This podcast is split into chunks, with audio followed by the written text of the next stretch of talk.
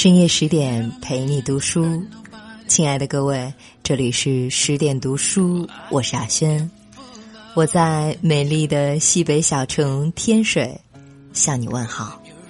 今晚我们来分享陈丹青的作品《消费不是奢侈》。那今晚的这篇文章是一位记者和陈丹青之间的访谈对话。那如果你喜欢今晚的这篇文章呢，欢迎您给十点君留言点赞。记者问陈丹青老师：“奢侈这个概念总带着时代和社会的色彩，您对西方与东方、过去与现在、古典与现代、贵族与平民的奢侈，能从时代和社会的角度进行评价吗？”陈丹青老师说。除了现代人的浪费与铺张，在当代时代与社会，即便美国，我看不出有多少事物称得上奢侈。假如我们和人类曾经有过的奢侈做比较的话，现代社会是没完没了的账单，账单不是奢侈。今日中国的会员俱乐部、高尔夫。宝马以及种种一掷千金万金的豪举，都不是奢侈。也别随便用“贵族”这个词，作为名词，贵族是指姓氏、家世与血统。托尔斯泰，正宗贵族，穿麻布衬衫，自己做靴子，骑马、打猎、犁田，生活作息完全农民化。欧洲贵族的生活传统十分严格，从小训练体能、劳动、礼仪、谈吐，培养勇气、慷慨、正直、自尊等等品质。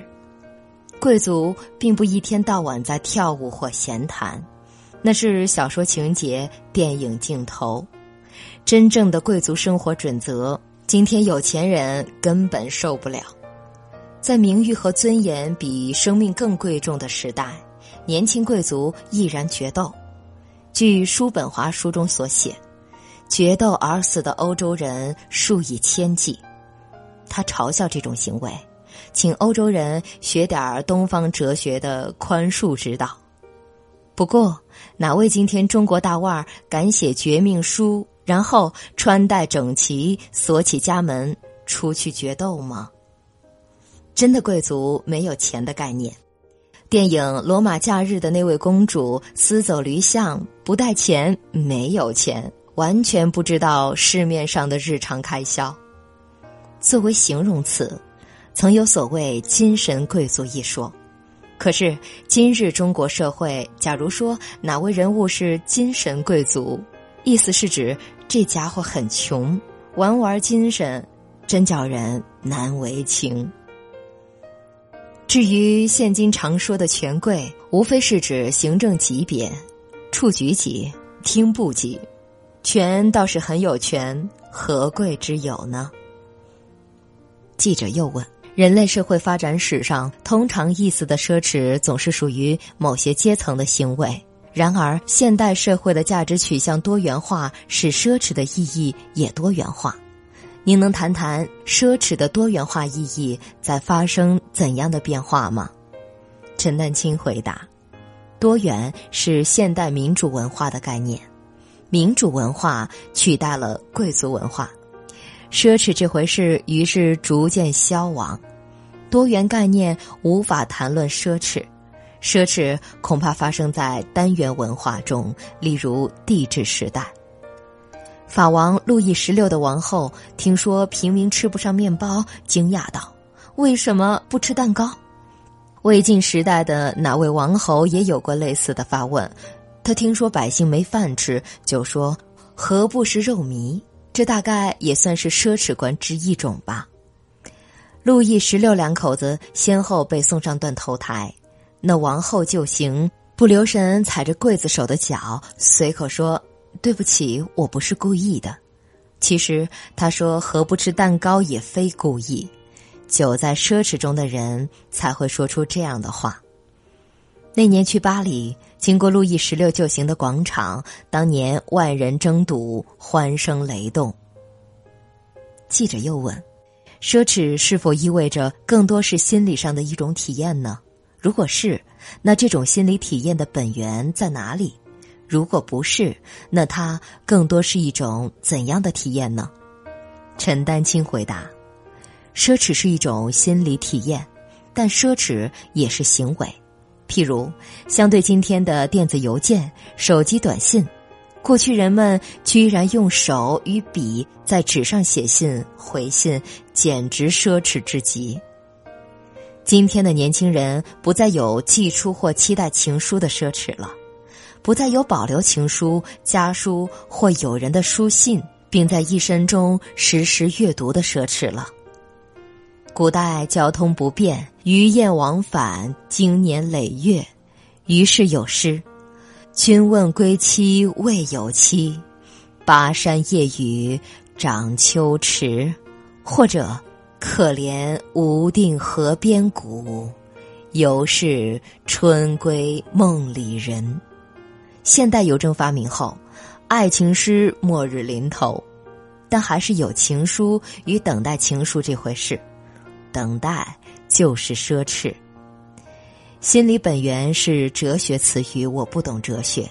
照叔本华说法，人类活在不断的欲念和厌倦之间，欲望满足后终于厌倦，于是新的欲望，新的厌倦，如此而已。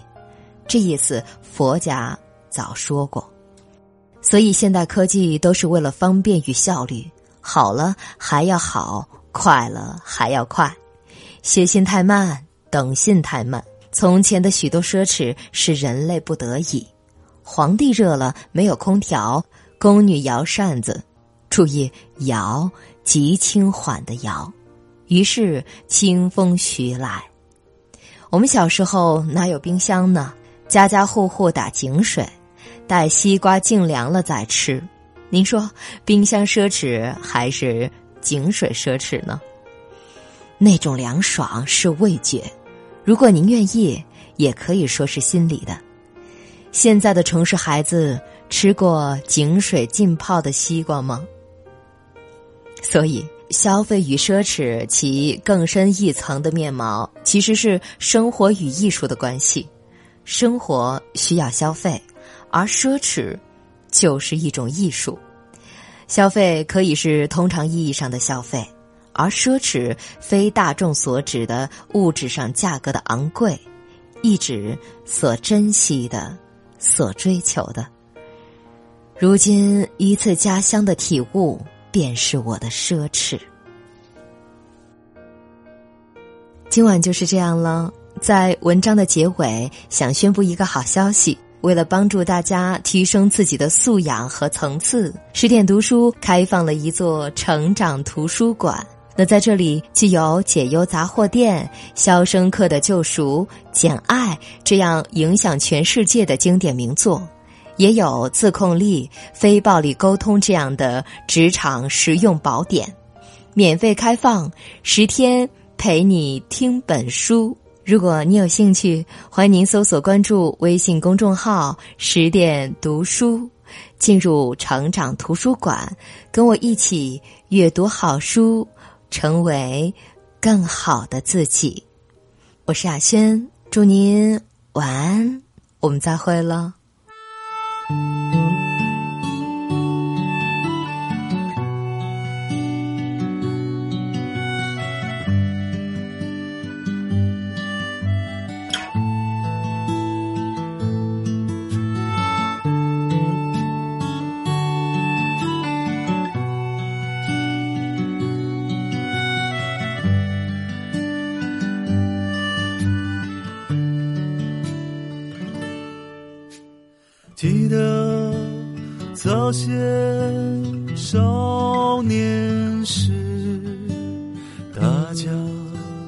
诚诚恳恳，说一句是一句，说一句是一句。请走上火车站，尝尽黑暗无行人，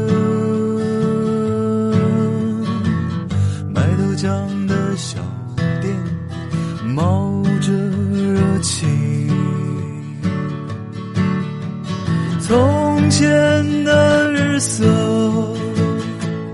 变得慢，车马邮件